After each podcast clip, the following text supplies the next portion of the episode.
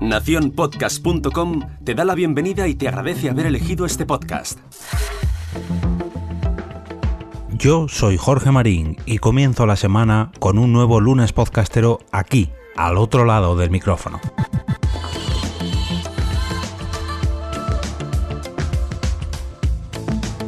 El podcast es un nuevo medio de comunicación y como muchos otros medios de comunicación puede ser usado de manera profesional. Con esto no quiero decir que pueda ser usado para monetizar, ojo, son cosas muy distintas. Ser usado para tu carrera profesional no quiere decir que saques un beneficio directamente de él. Durante los últimos años se ha ido ligando la creación de podcast a una profesión muy entrelazada a los medios de comunicación, el periodismo. Pero esto no tiene por qué ser así.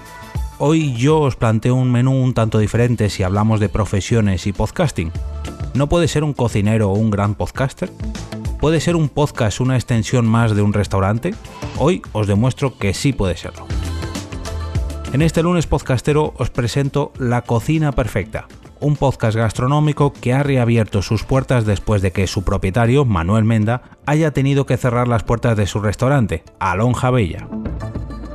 Aunque este programa esté dedicado a la cocina, no es un podcast de recetas, sino más bien un podcast didáctico donde un cocinero, además de dueño de un restaurante, nos cuenta cómo es la profesión desde dentro.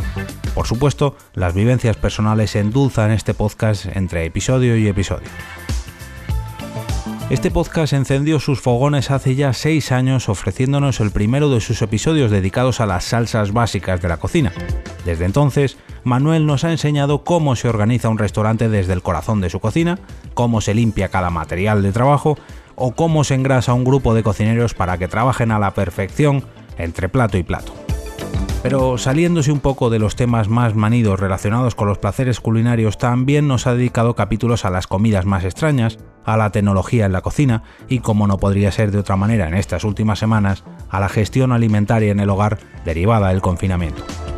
Como decía en el inicio de este capítulo, este podcast ha vuelto a nuestros reproductores después de mucho tiempo sin emitirse, pero esto no es excusa para no escuchar sus 23 episodios anteriores y aunque ya lo hayas escuchado, te recomiendo darles otra vuelta después de todos estos años.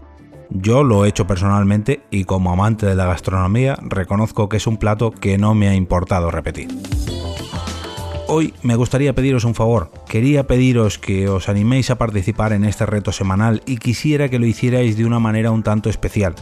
Quiero que recomendéis un podcast que ayude a cualquier persona a desconectar de todo esto que está pasando y necesito que compartáis programas que no tengan nada que ver con la situación actual que no quiero ni nombrar. Ya sabéis de qué hablo.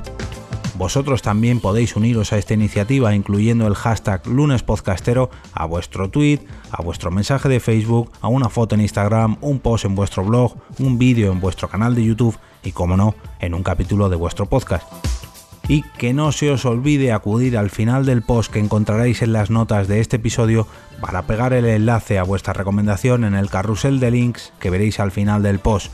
De esta manera todo el mundo podrá conocer vuestra recomendación y no se perderá ninguno de los episodios de vuestro podcast recomendado. Hoy hemos hablado de cocina, de un restaurante y yo os quiero invitar a mi propia cafetería virtual.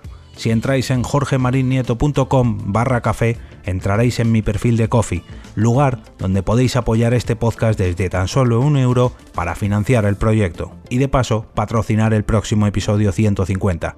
De esta forma no solo apareceréis en dicho capítulo, sino que además entraréis en el sorteo de un Amazon Echo Dot de tercera generación y también podréis acceder al grupo exclusivo de Telegram de mecenas del programa.